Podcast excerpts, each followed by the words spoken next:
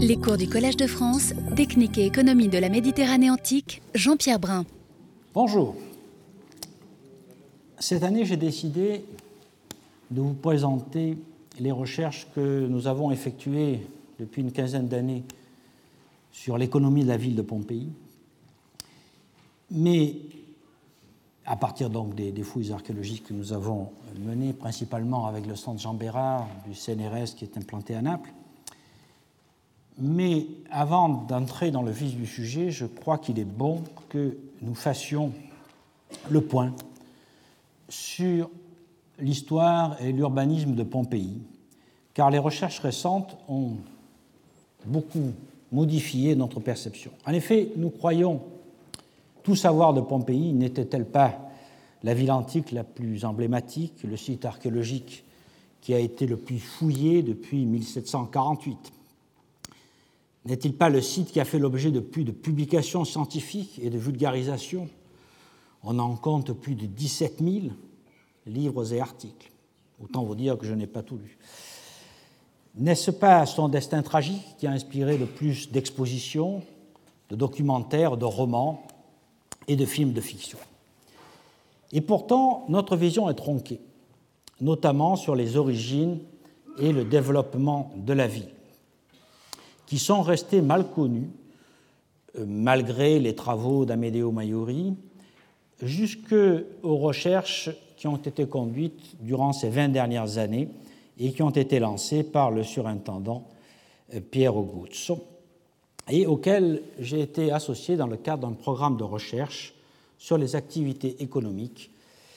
mais, comme vous le verrez, ce programme a débordé de son cadre primitif, comme c'est souvent le cas en archéologie, pour apporter sa contribution à l'histoire même de la ville. Désormais, nous, en savons plus sur cette ville, sur son évolution urbanistique, sur son économie, mais nous sommes encore loin d'une vision complète qui demandera encore beaucoup de travail.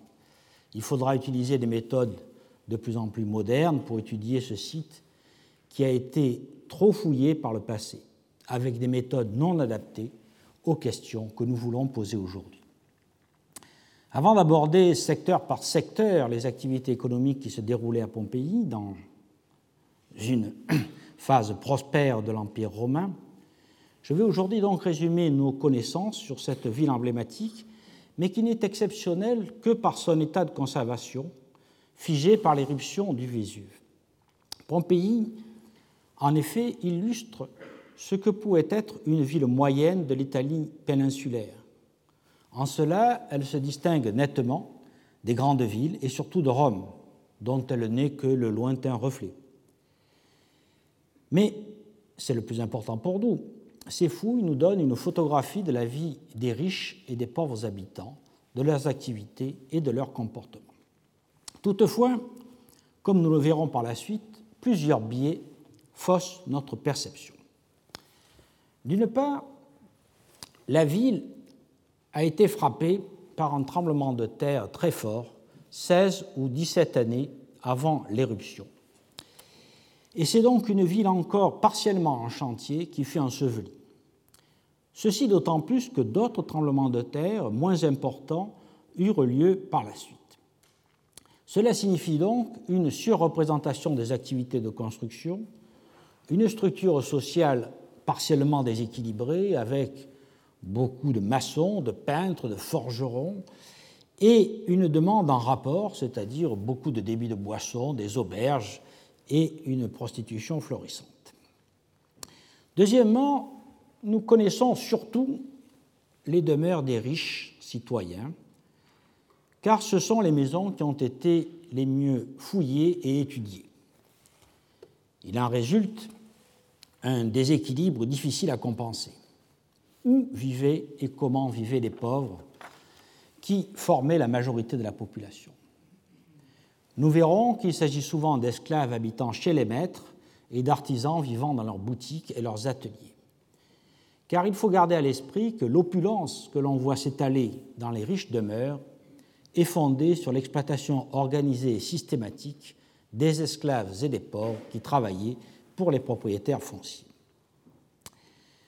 Troisième biais, l'éruption n'a pas conservé la totalité des vestiges. D'une part, les matières organiques sont mal conservées, à la différence d'Herculanum, et d'autre part, les ruines ont été partiellement dégagées un certain temps après l'éruption pour récupérer des objets et surtout des matériaux. Quatrième biais, la fouille a porté surtout sur le centre-ville et l'agglomération intramuros. Nous connaissons mal les faubourgs, mis à part les nécropoles. Or, les faubourgs sont sûrement de grande importance pour la vie économique. Cinquièmement, les dégagements de la ville ont commencé dès le milieu du XVIIIe siècle et ont eu pour but de mettre au jour des œuvres d'art pour les rois de Naples, et donc une grande quantité de données et d'observations furent perdues. Rappelons que le site fut en fait découvert entre 1592 et 1600, permettant à Giulio Capaccio d'identifier la ville. Les fouilles officielles commencèrent en 1748 par le dégagement du croisement de la Via della Fortuna et de la Via del Vesuvio, sous la direction d'Alcubierre assisté de Weber. Les fouilles reprirent en 1555 et la découverte en 1763 d'une stèle érigée par Titus Suedius Clemens identifia formellement Pompéi. Fausto Zevi, dans son article La storia degli scavi e della documentazione, paru en 1981, a souligné combien l'arrivée de l'ingénieur Francesco La Vega en 1764 avait modifié les pratiques de fouille. Au lieu de dégager au hasard des maisons que l'on recomblait ensuite, comme les Praedia de Giulia Félix, dégagées par Alcubierre, les fouilles précédèrent dès lors de façon systématique et les terres furent évacuées de façon à laisser les ruines à l'air libre, en commençant par la zone de la Porta Ercolano, des théâtres et du forum. Dès lors, le site commença à être visité et progressivement des zones de plus en plus étendues furent dégagées et commencèrent à se dégrader, ce qui sera un problème récurrent jusqu'à nos jours et qui a entraîné de très nombreuses pertes de données. Commençons donc par résumer l'histoire de la ville et de son évolution urbaine. La zone géographique de Pompéi comprend la vallée du Sarno qui en forme l'axe central. Le territoire de Pompéi est bordé au sud par la chaîne des monts Latari, que vous voyez là, qui descendent abruptement sur le rivage du golfe de Naples et se prolongent jusqu'au bout de la péninsule de Sorrento.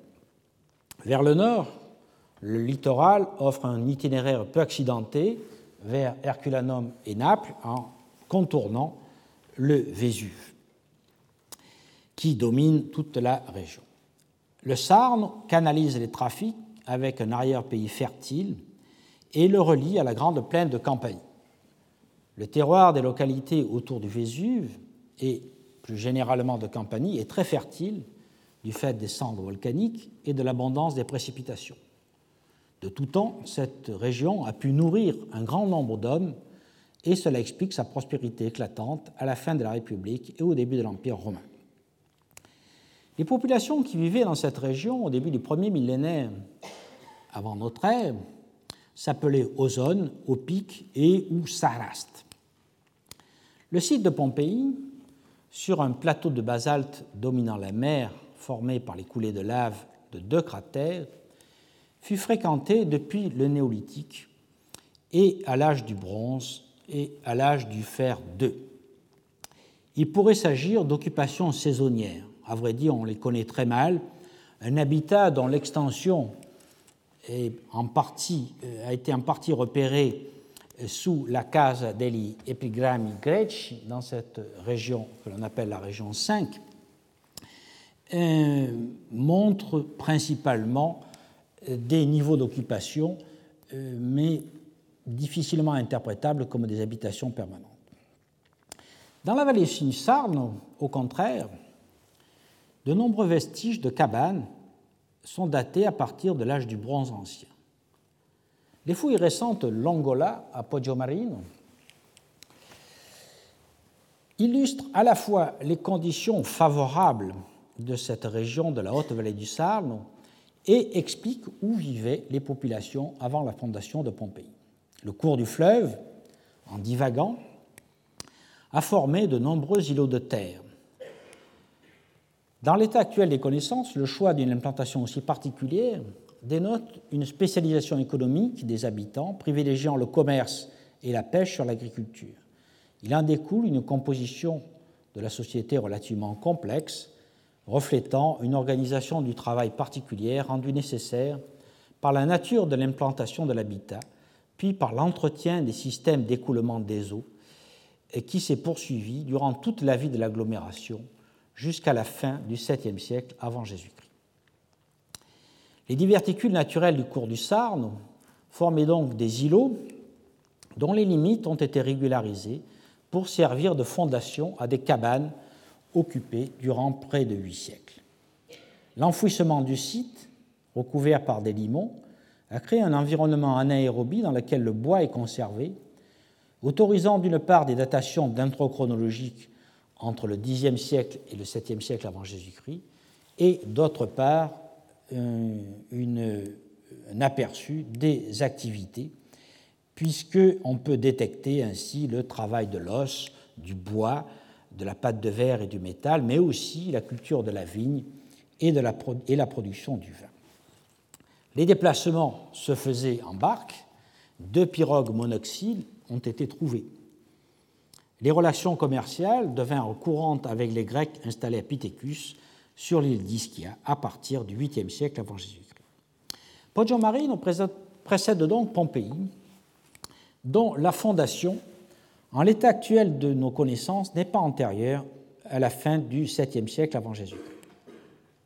Au cours des générations suivantes, on entreprit la construction d'un rempart, d'un temple dorique et du sanctuaire d'Apollon. Une muraille, construite un peu plus tard, peut être suivie sur environ 3 km autour de la ville, clôturant une superficie de 66 hectares. Certains collègues, tels que Paul Archer en 1986, ont pensé que l'agglomération archaïque ne remplissait pas les critères définissant une ville du fait de sa trop faible densité d'habitat et de l'absence de preuves quant à son autonomie. Il voyait plutôt un lieu de marché périodique où des négociants de diverses origines pouvaient échanger leurs marchandises sous la protection des divinités telles qu'Apollon, Athéna et Hercule. Mais les fonctions de défense, dont témoigne la première muraille défensive, et les pratiques de culte exigent une organisation sociale permanente et témoignent donc que Pompéi est une véritable ville, au moins vers la fin du VIe siècle avant Jésus-Christ. Son développement urbanistique a fait l'objet de nombreuses études. La théorie longtemps en vigueur, remontant à Hartefield en 1913, un ouvrage qui s'appelle Ancient Town Planning, puis développé par des savants allemands comme Noack, euh, Lehmann Hartleben, euh, von Gierkan, dans un, un, ouvrage assez connu qui s'appelle Der Stadtplan von Pompeii, paru en 1940, et enfin Eichbach en 1970, voulait que, à Pompéi, un village se soit formé au 7e siècle, centré autour du sanctuaire d'Apollon, avec de fortes caractéristiques étrusques. Ce village, que les savants allemands appellent Hallstatt, se serait développé en deux temps, une urbs quadrata au 7e siècle et une Hallstatt au 6e siècle, qui aurait eu une annexe, le temple d'Athéna, sur le forum triangulaire. Donc voilà la fameuse Hallstatt et le forum triangulaire avec le temple d'Athéna. Puis, à partir du IIIe siècle avant Jésus-Christ, l'enceinte aurait été étendue à tout le plateau, créant de nouveaux quartiers, la Neustadt. Ces théories ont été mises à mal par l'avancement de la documentation archéologique et déjà en 1992, Stefano De Caro, dans un article qui s'appelle Lo sviluppo urbanistico di Pompei, proposait une lecture beaucoup plus nuancée qui a été précisée depuis. Le toponyme de Pompéi, qu'on expliquait dans l'Antiquité par la Pompée, mythiquement effectué par Hercule, fondateur de la cité, après son triomphe sur Gérion, si l'on suit une glose de Servius sur l'Énéide en 7 662, pourrait en fait remonter à une racine italique qui signifie cinq, comme les doigts d'une main, faisant ainsi allusion à un cynicisme réalisé par des groupes indigènes jusqu'alors séparés. C'est-à-dire un regroupement de cinq villages qui pourraient avoir maintenu des localisations topographiques différentes sur le plateau au cours du VIe siècle avant Jésus-Christ. Mais c'est une spéculation, car nous connaissons trop mal l'agglomération archaïque qui semble être en fait assez dense sur les abords du forum et sous la future région 6 et plus éparse ailleurs. Mais cette impression est peut-être due à l'intensité des recherches stratigraphiques concentrées dans la région 6. Quoi qu'il en soit, l'état de nos connaissances autorise une scansion de l'histoire de la ville en neuf phases que nous allons examiner.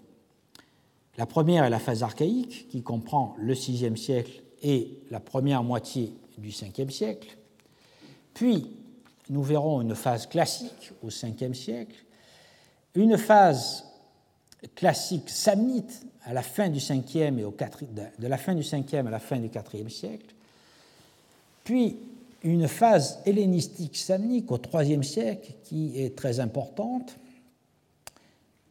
Ensuite, nous aurons une phase samnite finale qui s'étend du IIe siècle avant Jésus-Christ jusqu'à la guerre sociale, qui marque aussi une grande rupture en 89 avant Jésus-Christ, rupture à laquelle succède la phase de la colonie romaine jusqu'à l'époque d'Auguste.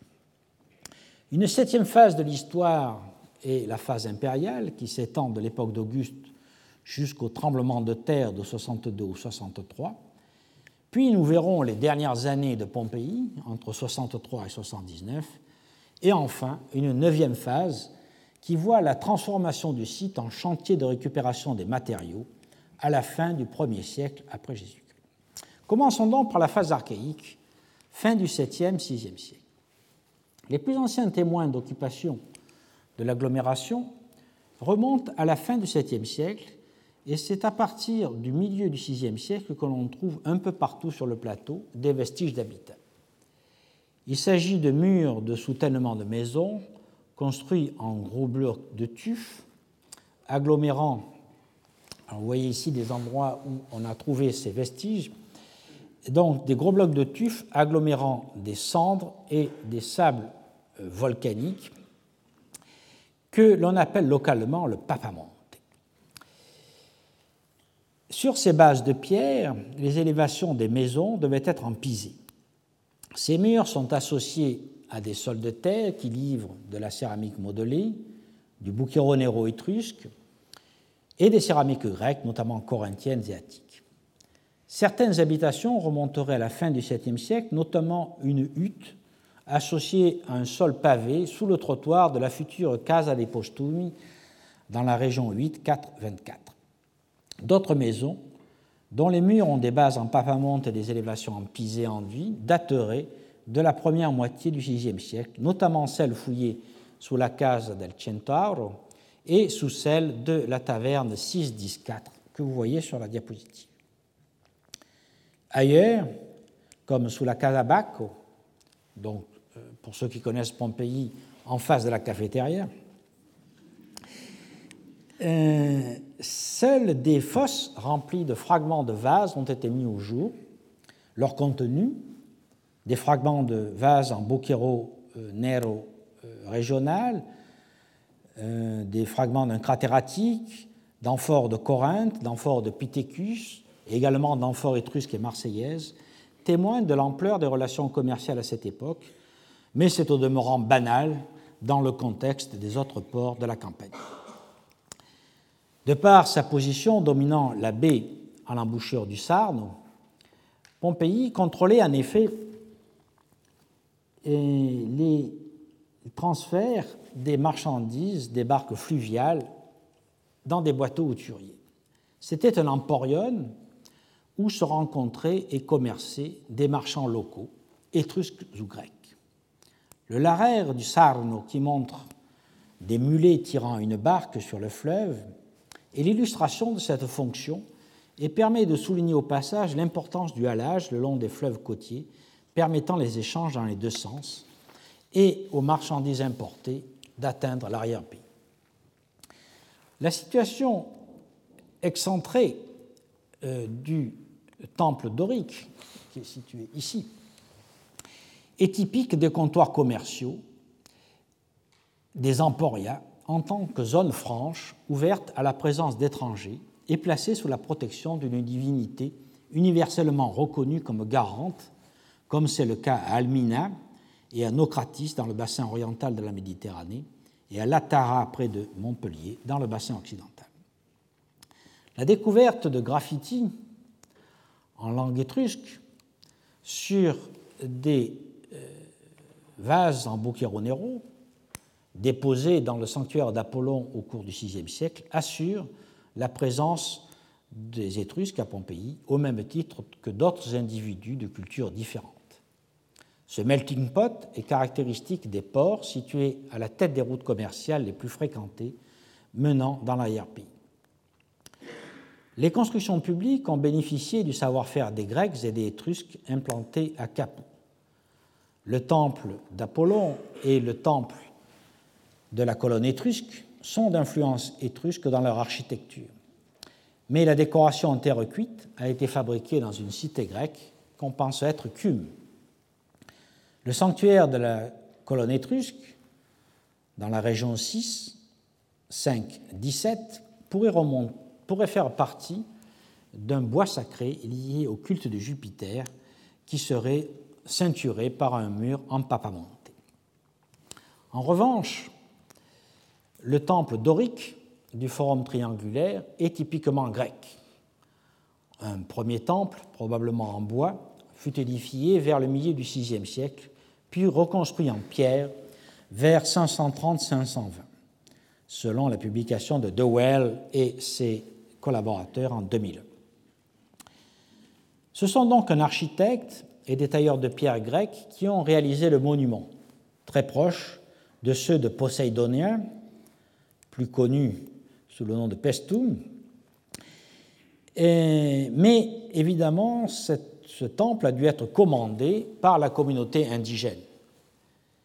Il aurait été dédié à Héraclès et à Athéna dès cette époque, mais on n'a en réalité de certitude que pour le IVe siècle avant Jésus-Christ. À cette époque remonte aussi l'implantation des deux axes orthogonaux au croisement desquels se trouvera la place rectangulaire du forum, qui, à cette époque, limitée à l'ouest par l'enceinte du temple d'Apollon, comme nous l'avons vu, d'influence étrusque. Il est probable que le centre de l'agglomération se trouvait dès lors à cet emplacement. Quelques voies qui structureront l'urbanisme postérieur sont déjà en place, au moins dans la région 6.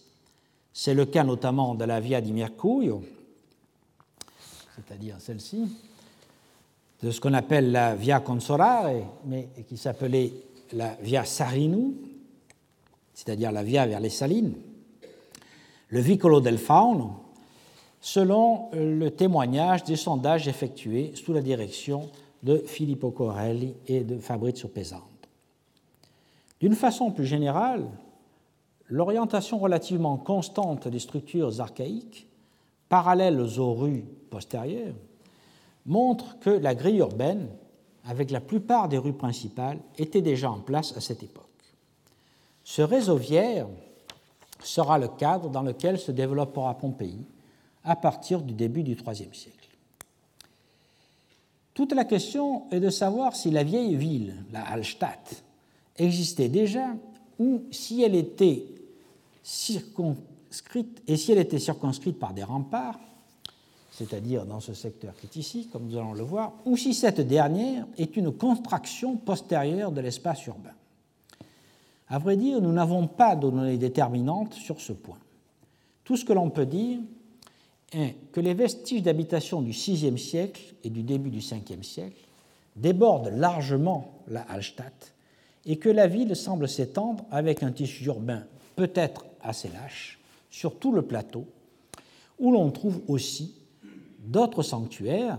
Nous l'avons vu dans le cas de celui de la colonne étrusque qui est ici, mais c'est également le cas du sanctuaire dit du Quadrivio di Orfeo, dont subsiste une colonne de travertin dorique. C'est là qu'intervient le débat sur la datation de l'enceinte archaïque en Papamonte.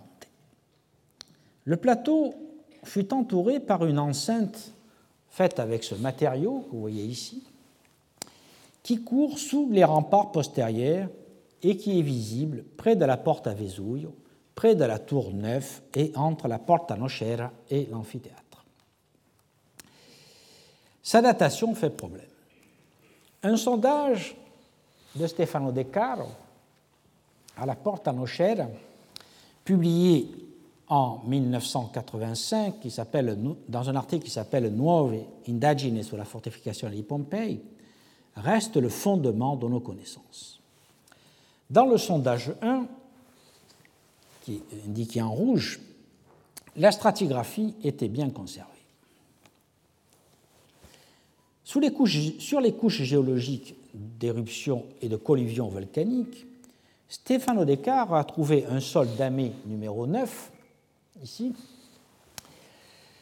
qui est au niveau du mur en papamonte et qui contenait une lentille de cendre 10 avec des tessons de vases corinthiens moyens, attiques, bucaronero campaniens, ainsi que d'amphores et de céramique modelée. Stefano De Caro a hésité sur son interprétation. Cette couche était-elle contemporaine de la construction du mur en papamonte ou de son usage? Le fait qu'un matériel à peu près identique ait été trouvé dans la couche d'écroulement du mur lui a fait penser qu'il s'agissait plutôt d'un niveau d'occupation. Mais l'alternative est soit la fosse est contemporaine de la construction du mur, car recouverte par le sol neuf, et dans ce cas-là, le mur est au plus tôt datable de la fin du VIe siècle, soit la fosse a été formée durant l'utilisation du mur, et tout ce que l'on peut dire, c'est que le mur existait déjà à la fin du VIe, au début du Ve siècle, et que le matériel est en partie résiduel, mais on ne peut dire quand le mur a été bâti.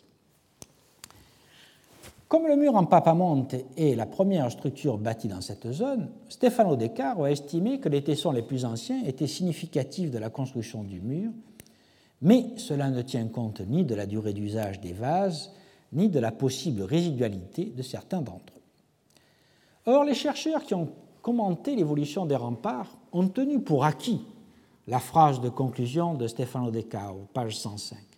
Per la cronologia assoluta di questa struttura, si può ora proporre sulla base dei materiali archeologici del Saggio I la prima metà del I secolo a.C. per la sua costruzione e la fine del secolo o i primi décenni del successivo per la sua destruzione. Et donc, une construction avant la première moitié du VIe siècle et une destruction vers la fin du VIe. Personne n'est revenu aux données de base et aux interrogations initiales de l'auteur. Pourtant, d'une honnêteté scrupuleuse. La fouille a été reprise en 2009-2010 par Valentino Gasparini et José Urosaez, qui ont confirmé les observations de Stefano Descartes, montrant aussi que la courtine en papamonte est édifiée sur un niveau qui contient déjà du bucheronero campanien, donc datable au cours ou après la seconde moitié du VIe siècle.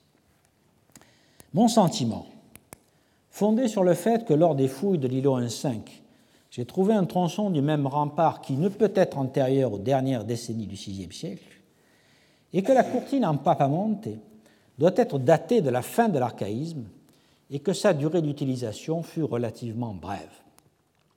Si j'ai raison sur ce point, la ville archaïque n'aurait eu un rempart étendu qu'assez tard, ce qui pose la double question de la datation des habitations de la région 6, qui elles aussi pourraient dater pour la plupart de la fin de l'archaïsme, et de l'existence d'un premier rempart autour de la zone du forum dès l'archaïsme, suivant la vieille théorie de l'Ashtat formulée par von Gerkan.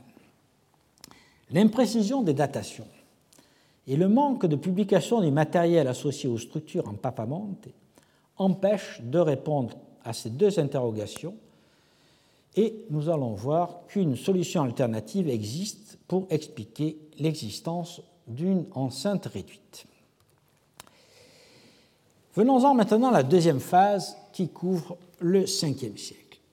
Quelle que soit la datation du rempart en Papamonte, il a été remplacé relativement vite par un autre rempart autrement mieux construit que ce simple mur de 4 ou 5 assises de blocs par ce que l'on appelle le rempart à orthostate.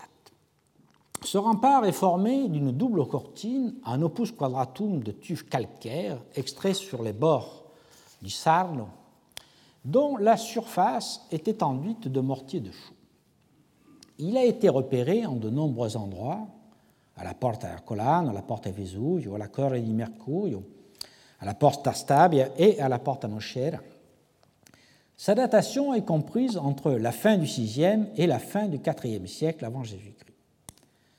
Selon Stefano De Caro, ce rempart daterait de la première moitié du Ve à cause de la mise hors d'usage du mur en Papamonte, qu'il date euh, donc du début du Ve siècle. Le sol de la voie correspondant au rempart orthostate dans le fameux sondage 1, c'est la couche 3, serait daté du début du Ve siècle par un tesson de céramique attique. Toutefois, un seul tesson ne fait pas une datation, d'autant plus qu'il ne s'agit que d'un terminus post-quem. Tout ce qu'on peut dire, c'est que le rempart est postérieur au début du Ve siècle. L'hypothèse actuelle est qu'il fut construit au cours de ce siècle et ce serait ce rempart qui aurait été en fonction au moment de l'attaque des Samnites dans le troisième quart du Ve siècle. Je pense donc que les habitations datées du VIe siècle sont encore occupées dans la première moitié du Ve, mais on manque de certitude, mis à part peut-être pour l'habitation fouillée dans la région 9, Insula 7, euh, numéro 26, où un mur en opus africanum avec un enduit jaune pourrait dater de cette période. Comme on le voit, pour ces phases anciennes, on est encore largement dans le flou. Une troisième phase commence avec l'arrivée des Samnites. Alors ici, vous avez la porte à Vesuvio avec euh, l'emplacement du rempart orthostate du 5e siècle. Dans le troisième quart du 5e siècle, Pompéi a été affecté par l'avancée des Samnites, un peuple des montagnes qui a conquis la plaine de la Campanie, prenant Capoue en 423 avant Jésus-Christ et Cume, jusqu'alors occupé par les Grecs, en 421. Strabon dit clairement les Samnites ont occupé Pompéi, au livre 5, paragraphe 4, euh, alinéa 8, sans qu'il en précise la date. L'agglomération de cette époque est très mal connue. Nous savons par l'existence de tombes que la ville est occupée durant tout le IVe siècle. Giuseppe Fiorelli avait découvert des tombes samnites à la porte à Ercolano en 1873 et trois nouvelles tombes ont été fouillées cette année même par euh, Laetitia Cavassa et euh, Bastien Lemaire. L'une date du tout début du IVe siècle, contenant notamment des vases italiotes à figures rouges et à décors surpeints. L'autre a livré des vases à vernis noir attribuables au milieu du IVe siècle. Dans le fondo Azzolino, c'est-à-dire dans ce secteur qui est ici, entre Porta Stabia et Porta Nocera, les fouilles de 1911 ont aussi mis au jour des tombes des IVe et IIIe siècles, dont une tombe à chambre. Nous connaissons aussi de nombreux tessons de cette époque et nous avons fouillé, Martine Neguillot et moi-même, plusieurs carrières de basalte dans l'îlot 5 qui est ici, dont une est exploitée à cette époque. Il me paraît probable que le futur emplacement du théâtre, ici, était à cette époque une carrière qui a pu être encore exploitée au IIIe siècle et dont les fronts auraient été régularisés par la suite pour ménager la caverne. Malgré ces indices, on peine à découvrir les habitations de la fin du 5e et du 4e siècle avant Jésus-Christ. La théorie actuelle, soutenue notamment par Filippo Coarelli et Fabrizio Pesando, est qu'au début de la domination samnite, Pompéi se réduirait à une zone peu étendue autour du forum, limitée par une muraille restreinte qui partirait du forum triangulaire ici, suivrait le Vicolo del Lupanare, la Via degli Augustali et euh, la Via, le Vicolo dei Soprastanti pour aboutir à la falaise euh, occidentale, euh, et délimitant donc une, une ville fort restreinte. Un fossé large de 2,50 m et profond de 2,20 m, orienté est-ouest, a été trouvé sur le trottoir nord de la Via des Augustali, à peu près ici, lors de la pose du câble électrique en 1981 et a été publié donc par Paul Archer en 1986. Ce fossé a été comblé avec du matériel du IVe siècle au moment de la transformation de la ville. Un peu plus à l'est, une entaille dans le plateau basaltique, sous le trottoir des boutiques bordant au nord la Via degli Augustali, c'est-à-dire ici, a été euh, mise au jour par les fouilles d'Albert Ribera et serait la continuité de ce fossé en avant de la fortification. Celle-ci se situerait donc sous la rue qui en aurait conservé le tracé au moins en partie.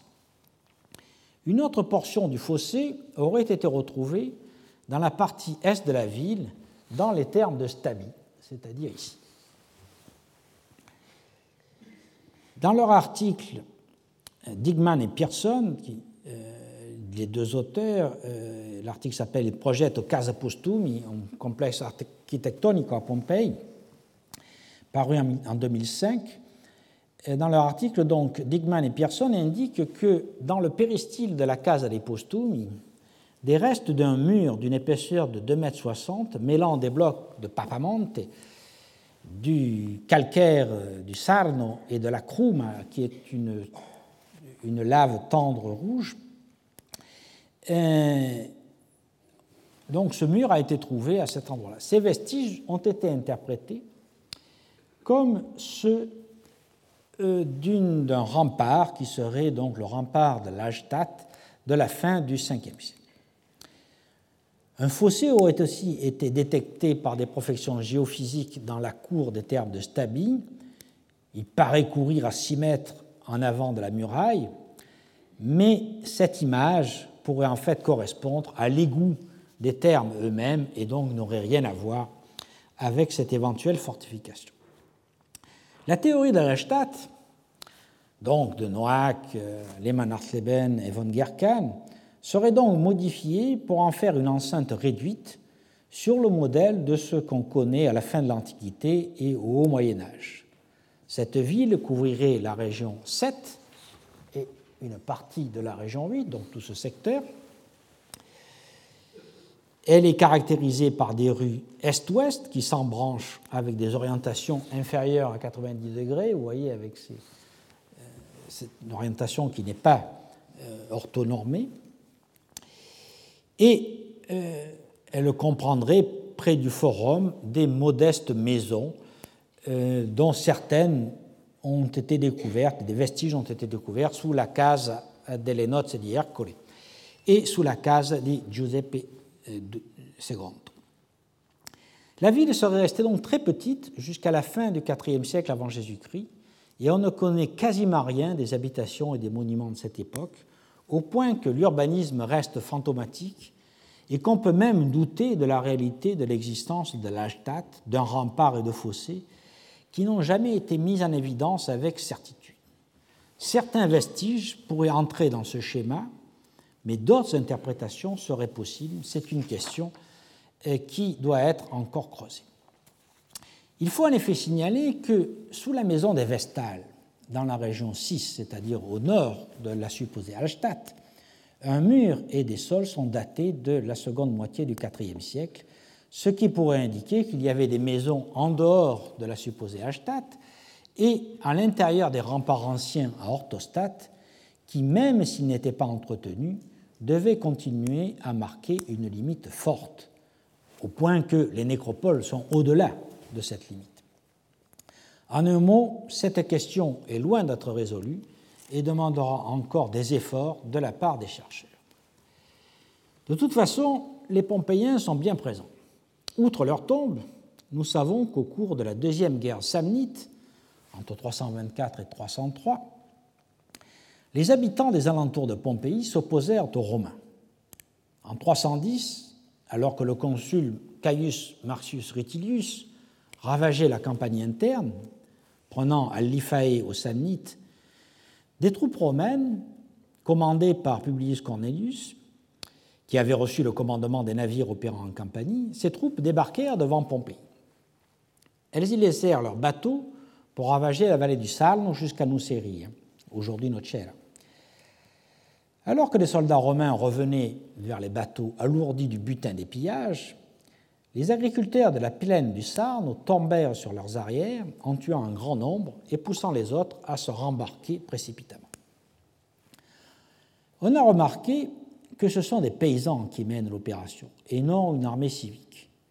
On en a conclu, peut-être abusivement, que Pompéi est alors réduit aux dimensions d'un village qui pourrait correspondre à cette enceinte réduite que nous voyons.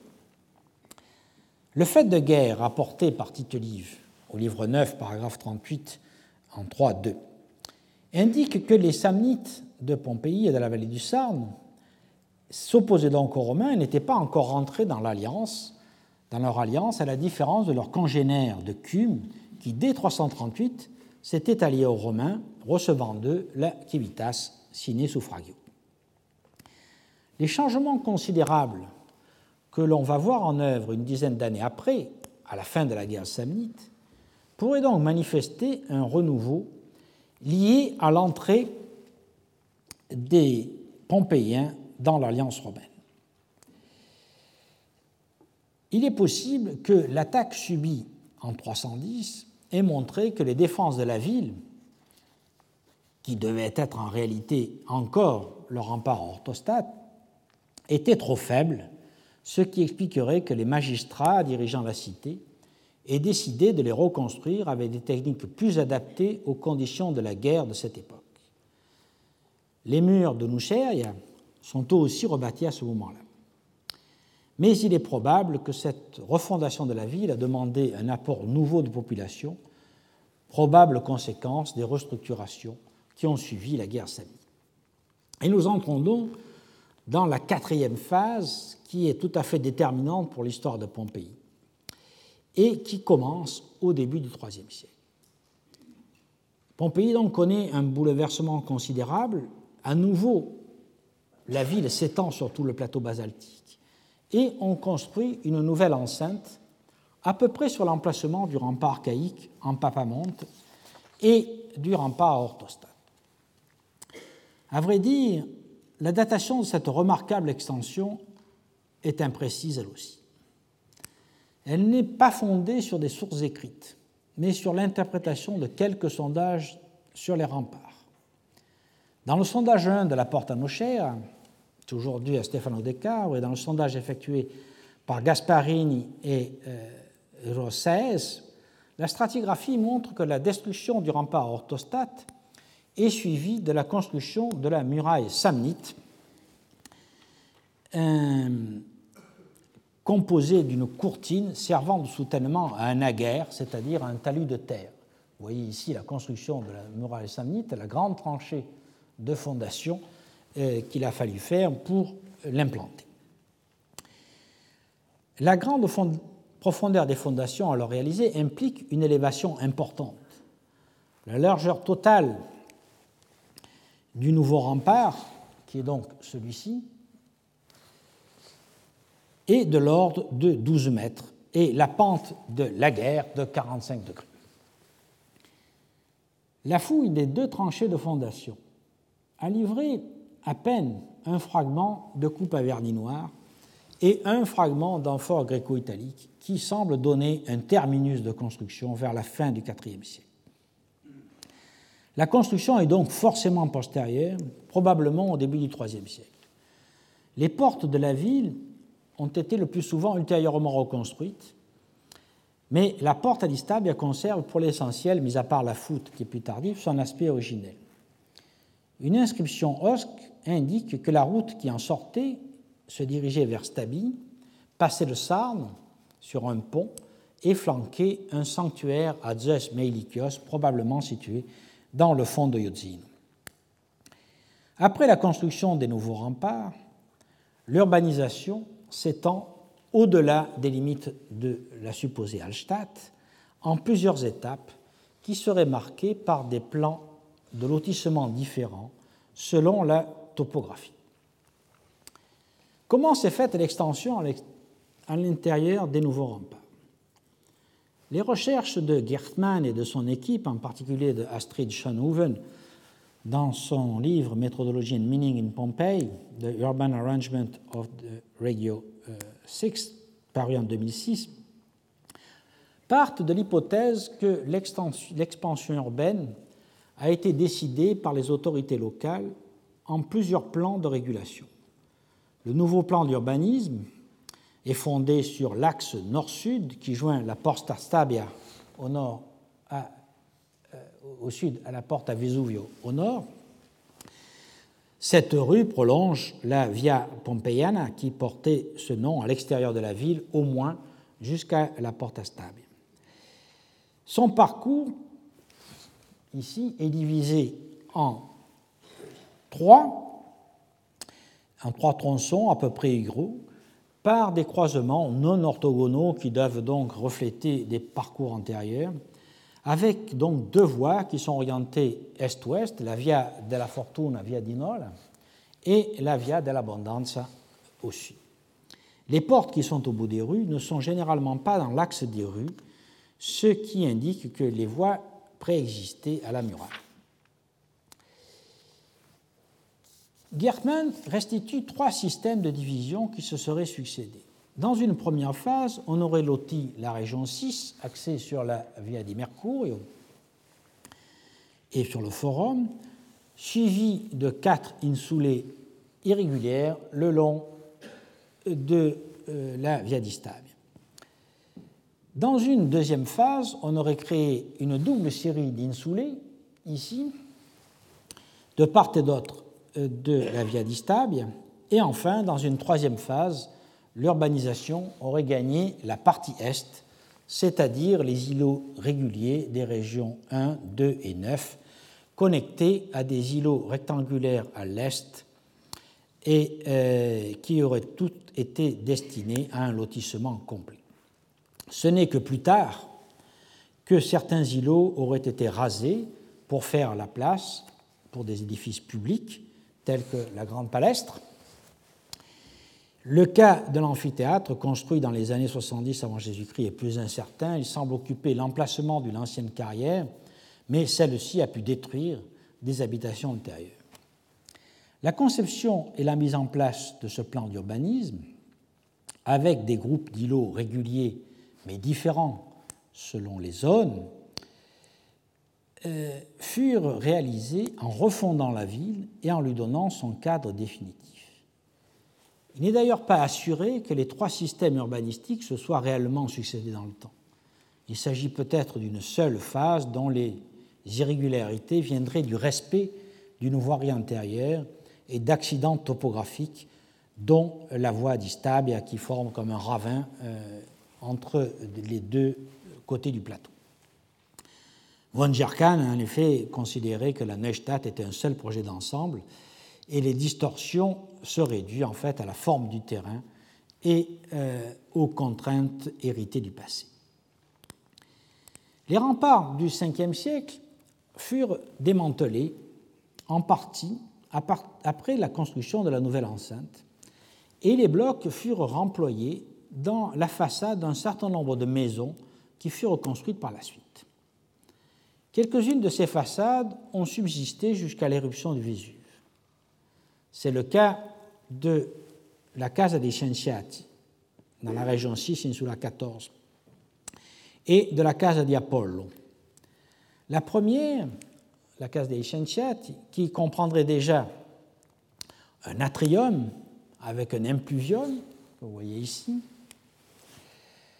a été daté sur des critères stratigraphiques de la fin du IVe siècle par Nathalie Dehaene et ses collaborateurs dans un article paru en 2005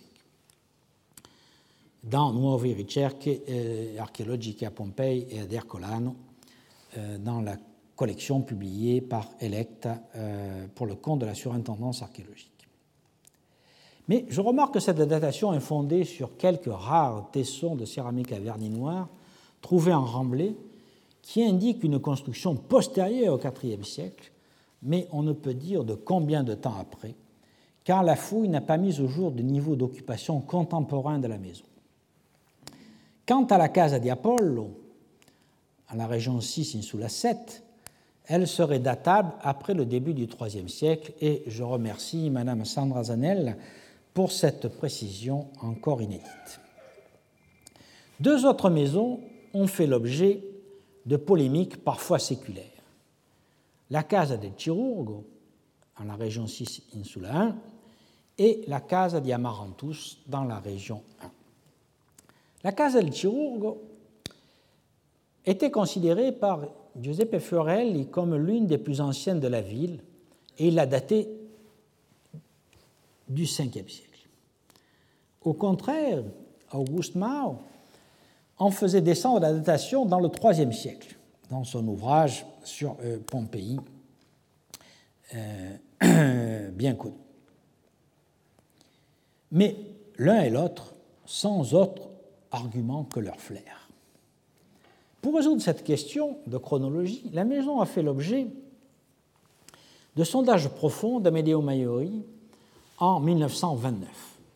Selon Maiori, la façade aurait été construite avec des blocs récupérés dans des monuments anciens et notamment euh, lors de la destruction de la muraille à Orthostate. Donc, selon lui, au cours du IVe siècle avant Jésus-Christ, et euh, il daterait donc la construction de la maison de cette période. En fait, les méthodes de fouille d'Amedeo Maiori ne permettaient pas d'observation précise ni d'interprétation incontestable.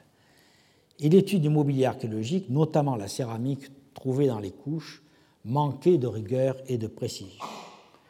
La date de la construction de la maison est fondée sur le comblement d'un puits qui serait recouvert par le sol primitif euh, de la pièce euh, qui est dans son sondage 3, qu'il date euh, cet ensemble du IIIe siècle. Mais il n'était pas, sûr, et nous encore moins, que le puits ait appartenu à une phase plus ancienne que la maison, et par ailleurs, la datation du comblement fait elle-même problème, puisqu'il contiendrait des balsamères en verre, ce qui repousserait son comblement au mieux au début du 1er siècle après Jésus-Christ, ce qui est impossible. Il y a donc eu des erreurs de fouille et nous ne pouvons pas tenir compte de ces données.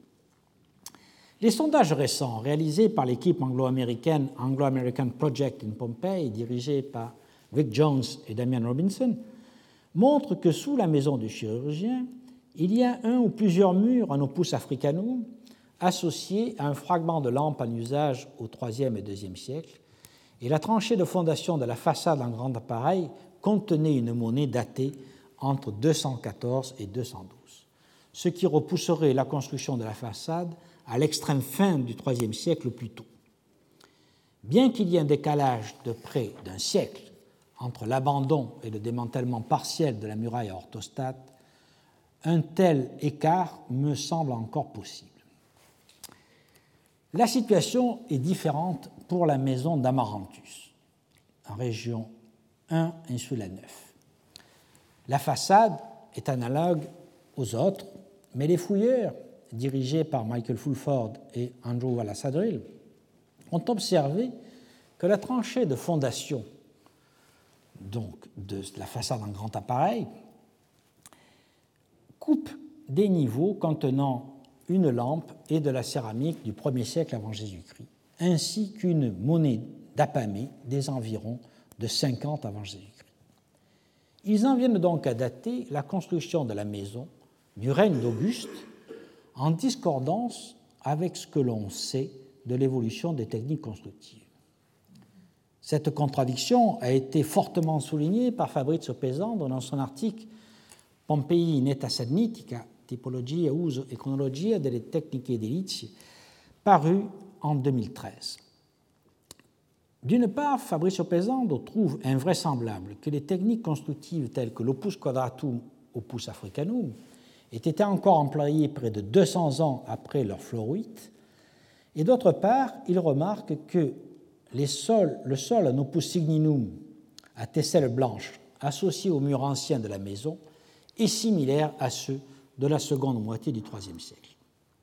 Pesandre émet donc l'hypothèse d'une erreur non de fouille, mais d'interprétation de la tranchée, qui pourrait correspondre en fait non à la construction du mur, mais à une phase de réfection qui, elle, daterait de l'époque augustéenne. Je pense qu'il a raison sur ce point. La maison d'Amarantus cesserait alors d'être une anomalie, mais elle perdrait toute datation fondée sur la stratigraphie.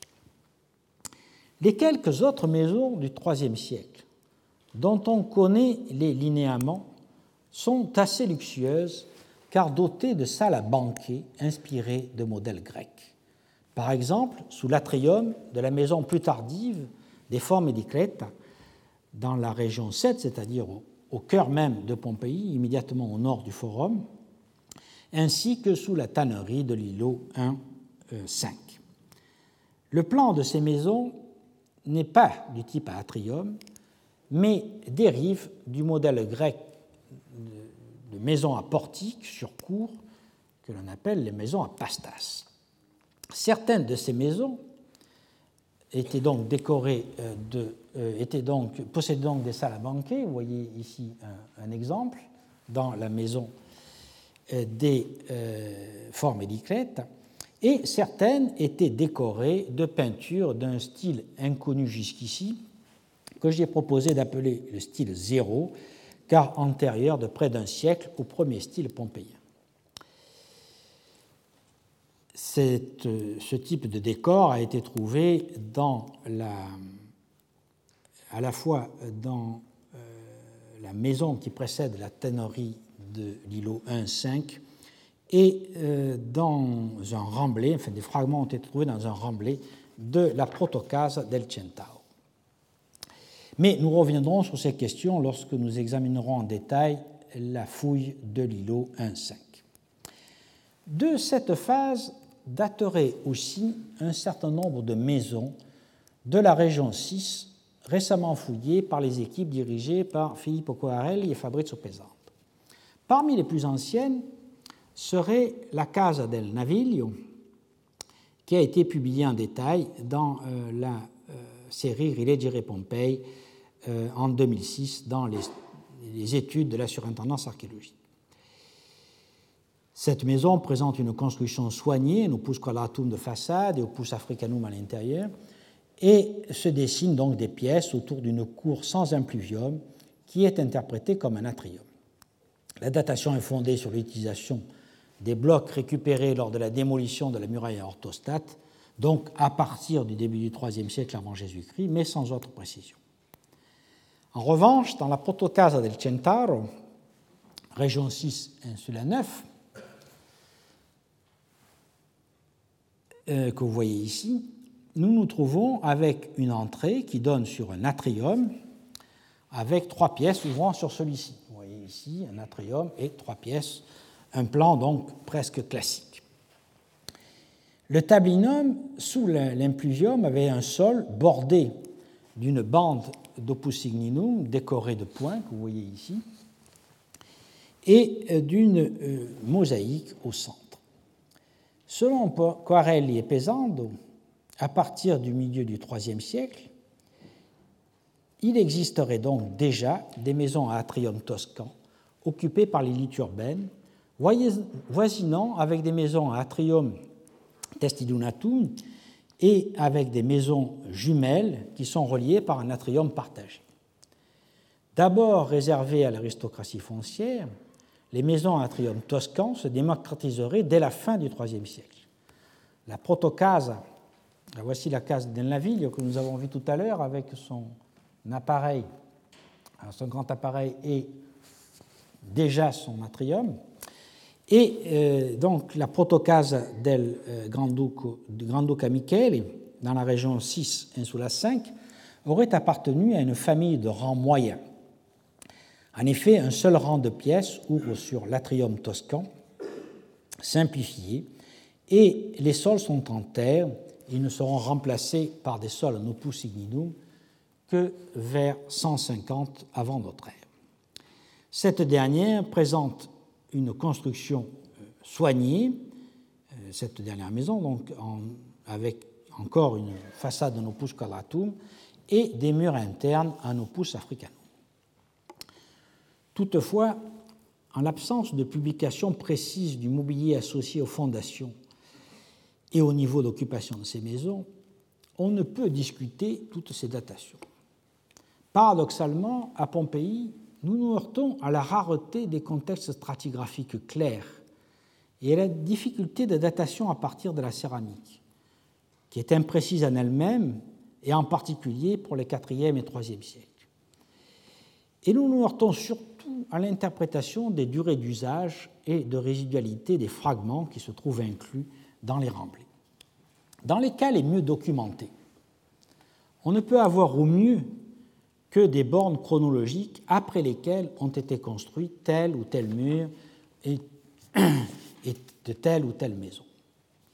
Donc la part d'interprétation personnelle de chaque auteur est grande, d'autant plus grande que les traditions et des écoles de pensée s'affrontent.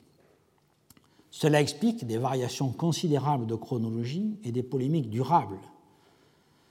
Au total, et avec les réserves que je viens de faire, il me semble que si les maisons à salle à à la grecque datent de la première moitié du IIIe siècle, il me paraît difficile que les, les maisons à Atria soient exactement contemporaines. Je crois donc qu'elles sont plus tardives ou plus tôt de la seconde moitié du IIIe siècle.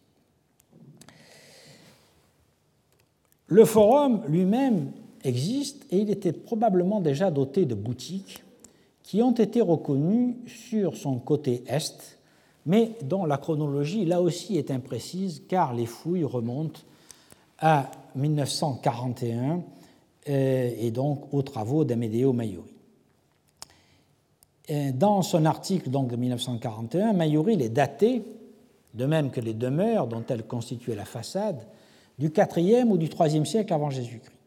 Sept boutiques furent dégagées en 1935 sur le côté est du forum. Elles étaient construites en blocs de calcaire, notamment de remploi, que vous voyez ici, mais ce n'est pas euh, la même dimension que les grands blocs qui semblent récupérés dans les remparts. Et ils sont aussi construits en fragments de lave tendre. Dans leur phase finale, à tout le moins, ces boutiques comportaient des citernes et de nombreuses cuves, vasquettes, nous dit Mayuri. L'appareil des façades n'est pas homogène, on trouve de l'opus quadratum dans la boutique 4, de l'opus africanum dans la boutique 5, etc. D'autres boutiques, en partie en opus africanum, se trouvaient sur le côté ouest et furent démolies lors de la construction de la basilique. Du point de vue de la chronologie, la seule certitude est donc que ces boutiques étaient en fonction pour les unes sur le côté ouest jusque dans la seconde moitié du IIe siècle, et pour les autres, le côté est, jusqu'au 1er siècle avant Jésus-Christ, puisque ce sont ces dernières qui furent détruites pour laisser la place à l'édifice de Maquis. Mais leur construction elle-même pourrait effectivement remonter plus haut, probablement dans le IIIe siècle, et elle serait alors contemporaine de certaines des maisons à façade en grand appareil de calcaire, bien que, comme nous venons de le voir, elles aient été construites avec des blocs plus petits ou en opus africano. Il est 11h05, nous allons donc nous accorder cinq minutes de pause avant de revenir à Pompéi pour examiner la phase hellénistique récente qui couvre le deuxième siècle jusqu'à la guerre sociale de 89. Nous reprenons avec notre cinquième phase, qui couvre donc la phase, la, période hellénistique récente du deuxième siècle avant Jésus-Christ jusqu'à la guerre sociale de 89 avant Jésus-Christ, et, qui commence par une quatrième phase des remparts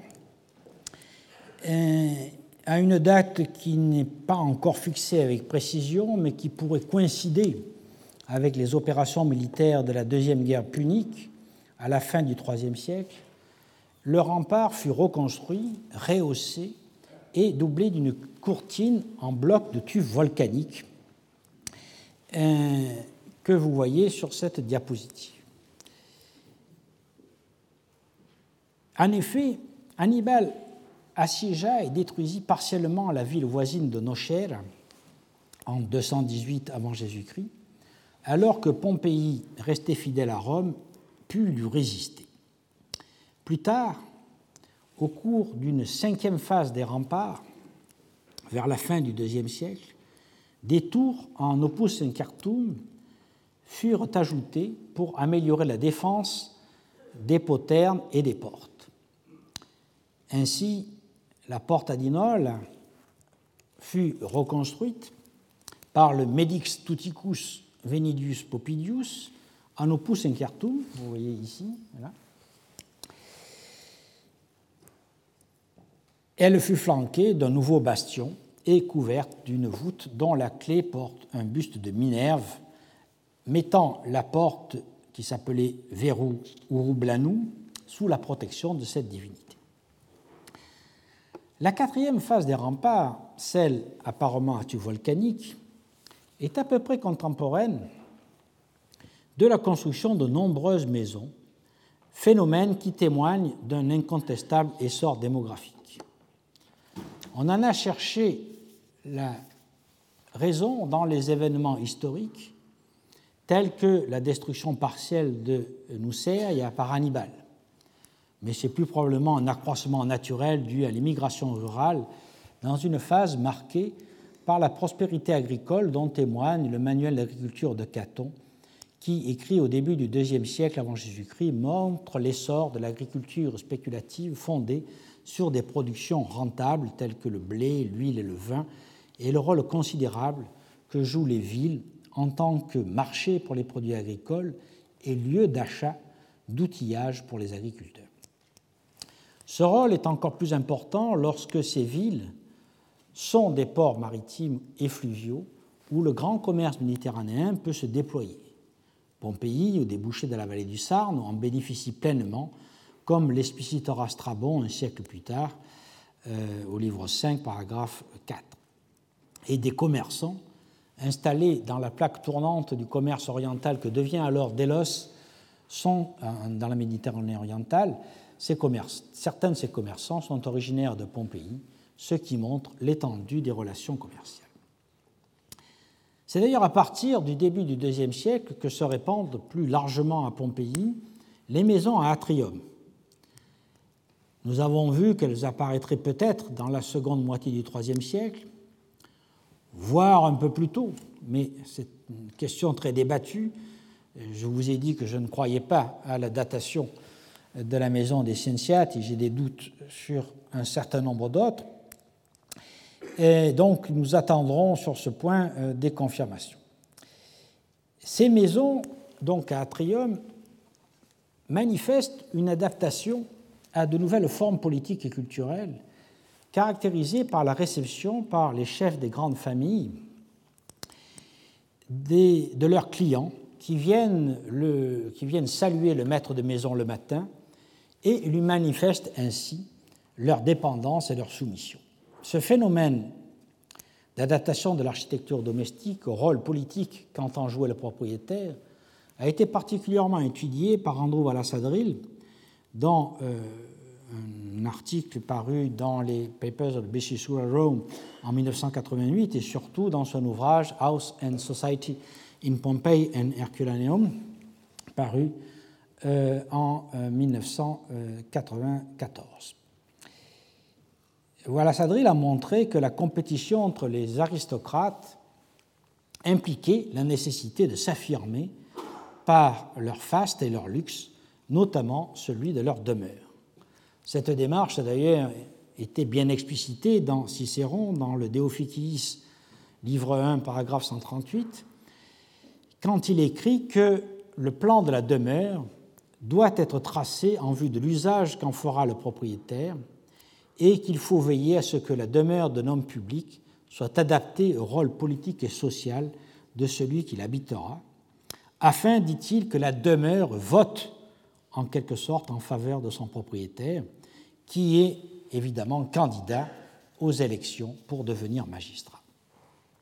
Or, cette culture sociopolitique caractéristique de Rome et des cités italiques avait adopté le plan canonique de la maison italique, probablement d'origine étrusque, puisque les plus anciens exemples sont connus à Roselle, en Étrurie et à Rome, et qu'ils remonteraient au VIe siècle.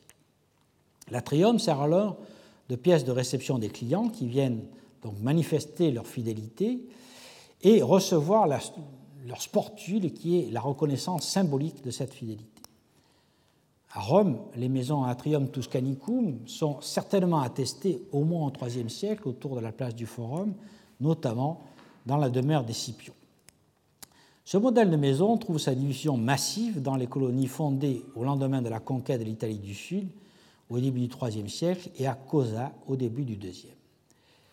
Le rôle social et politique de ces demeures aristocratiques ne doit cependant pas occulter leur fonction économique.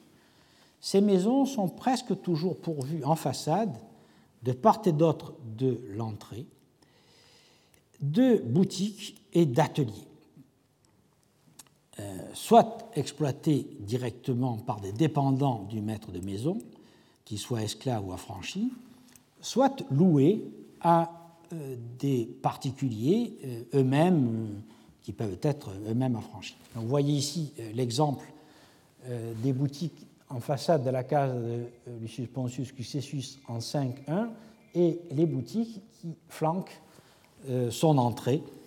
Euh, c'est un modèle qui est tout à fait courant dans Pompéi et d'ailleurs dans, dans, toutes les villes italiques de cette époque.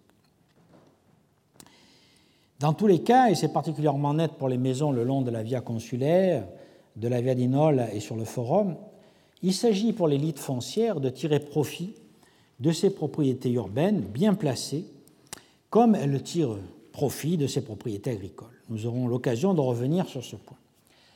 La ville de Pompéi se couvre donc de maisons à atrium au IIe siècle, et les anciennes maisons samnites à Salabanquet sont alors détruites et remplacées par ces mêmes maisons euh, à atrium luxueuses euh, est occupée par euh, des aristocrates dont certains sont connus. Nous voyons, et ils décorent leur maison euh, dans le premier style pompéien, dont nous voyons ici un exemple. Des grandes familles telles que les Érénii, les Olconii, les Popidii, les Trébii, les Sadérii ou les Sporii dominent alors la vie politique et habitent les plus riches demeures. La maison du Faune, la plus grande de Pompéi, est conçu comme un palais décoré d'œuvres d'art, dont la célèbre mosaïque de la bataille d'Issos montrant Alexandre et Darius, et on y trouvait des allusions évidentes pour tous les visiteurs aux origines quasi divines de la famille, car les Sadéries prétendaient descendre des satyres, ce qui explique évidemment la présence d'une statue de faune, et ce qui explique aussi l'existence d'une mosaïque montrant l'accouplement d'un faune et d'une faunesse, qui est le moment fondateur de la famille. Ces représentations à clé et ce luxe étaient destinés à asseoir leur autorité sur la population et à favoriser leurs élections à la plus haute magistrature de la ville. Les grandes familles romaines ne procédaient pas différemment. Les Iulii prétendaient descendre de Vénus, et jusqu'à la guerre sociale, Pompéi était gouverné par un médix, un juge assisté par deux magistrats dont les fonctions et titres sont copiés de Rome, le quaestur et l'aedilis. Il existait aussi une assemblée du peuple et un sénat. D'autres maisons à atrium, nettement plus modestes, notamment celles qui ont un atrium couvert, devaient appartenir à de petits propriétaires qui restent mal connus, faute de sources les concernant. En même temps que l'architecture privée se monumentalisait, pour que les notables puissent tenir leur rang dans la vie publique locale, la ville elle-même se dotait de monuments nécessaires au développement de sa vie politique. D'abord la place du Forum, qui était le lieu de l'Assemblée des citoyens et du marché périodique, mais aussi des Jeux athlétiques et des combats de gladiateurs avant que l'amphithéâtre ne soit construit. Puis euh, la basilique et euh, le marché permanent. Donc la basilique est ici, le marché permanent qui est ici, ainsi que euh, la palestre et les temples, notamment le temple d'Apollon. Le forum fut restructuré vers la fin du IIe siècle. On construisit sur le côté occidental un portique à un étage d'ordre dorique, et c'est vers la même époque que fut édifié le temple de Jupiter qui occupe le fond de la place. La cella contenant la statue du dieu était précédée d'un pronaos de euh, six colonnes euh, corinthiennes et un autel se trouvait au bas de l'escalier. La basilique fut dégagée en 1813-1814 et on sut dès cette époque qu'elle existait déjà en 78 avant notre ère, car une inscription peinte sur euh, l'enduit mural indique la date consulaire de cette année. Mais la datation de la construction dans le dernier quart du deuxième siècle avant Jésus-Christ fut acquise par des sondages de Soliane en 1909 et d'Amedeo Maiori entre 1929 et 1951. Il s'agit d'une vaste salle divisée en trois nefs par deux rangées de colonnes à chapiteaux corinthiens et les murs sont décorés de peintures du premier style. De l'autre côté du forum, au nord, le marché fut construit à peu près à la même période. Il comportait un portique en tuf sous lequel s'ouvraient des boutiques de denrées alimentaires et sur le côté est, de grandes salles, nous voyons ici, qui devaient déjà avoir une fonction religieuse, mais également commerciale. C'est là qu'on devait vendre la viande euh, des abattages rituels à l'occasion des sacrifices.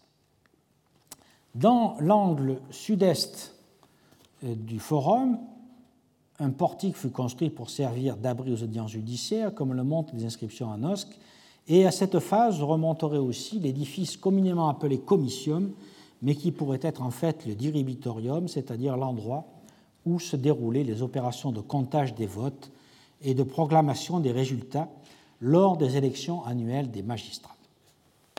Autour du forum, deux temples importants furent alors édifiés, celui de Vénus, que nous voyons ici, et celui d'Apollon.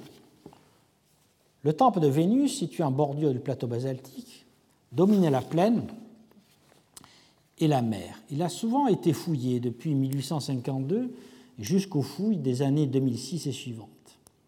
Dédié à Vénus Physica Pompeiana, c'est-à-dire à Méphitis Physica, garante des pactes avec l'au-delà et protectrice de la navigation, le sanctuaire existait déjà depuis le deuxième, deuxième siècle au moins, au témoignage des objets cultuels retrouvés dans les bâtiments détruits lors de la construction du temple entouré d'un portique dans la seconde moitié du IIe siècle. Quant au sanctuaire d'Apollon, qui comprenait un temple périptère construit probablement dans la première moitié du IIe siècle et entouré d'un portique à colonnes ioniques, euh, sa datation a fait l'objet de longs débats. Le sanctuaire fut dégagé en 1817 et à nouveau à la fin du XIXe siècle. Mao le datait du IIe siècle.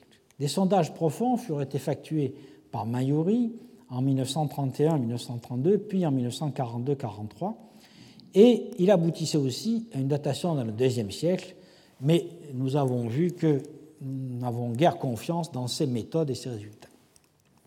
Les fouilles réalisées en 1997 par Dobbins et en 1998 dans l'enceinte du temple par une équipe anglaise ont au contraire conduit a proposé d'abaisser la datation de sa construction à la fin du 1er siècle avant Jésus-Christ, notamment euh, à la suite d'un article paru dans American Journal of Archaeology en 2000 qui s'appelle The Sanctuary of Apollo à Pompeii, Reconsidering Chronologies and Excavation History. Le mur ouest de l'enclos et la colonnade auraient été en effet construits sur le comblement d'une citerne qui aurait été rempli à l'époque augustéenne. Le temple lui-même serait peut-être antérieur et contemporain des citernes. Pourtant, une base du portique sud du temple, qui fait clairement partie de sa phase originelle, porte une inscription rédigée en osque mentionnant le consul Lucius Mummius, vainqueur de Corinthe en 146 avant Jésus-Christ. Mummius avait offert à Pompéi, comme un, certain nombre de villes italiques, des statues prises sur le butin de Corinthe pour témoigner de leur fidélité aux entreprises de, conquête menées par la République romaine, notamment à l'occasion de la guerre en Achaïe.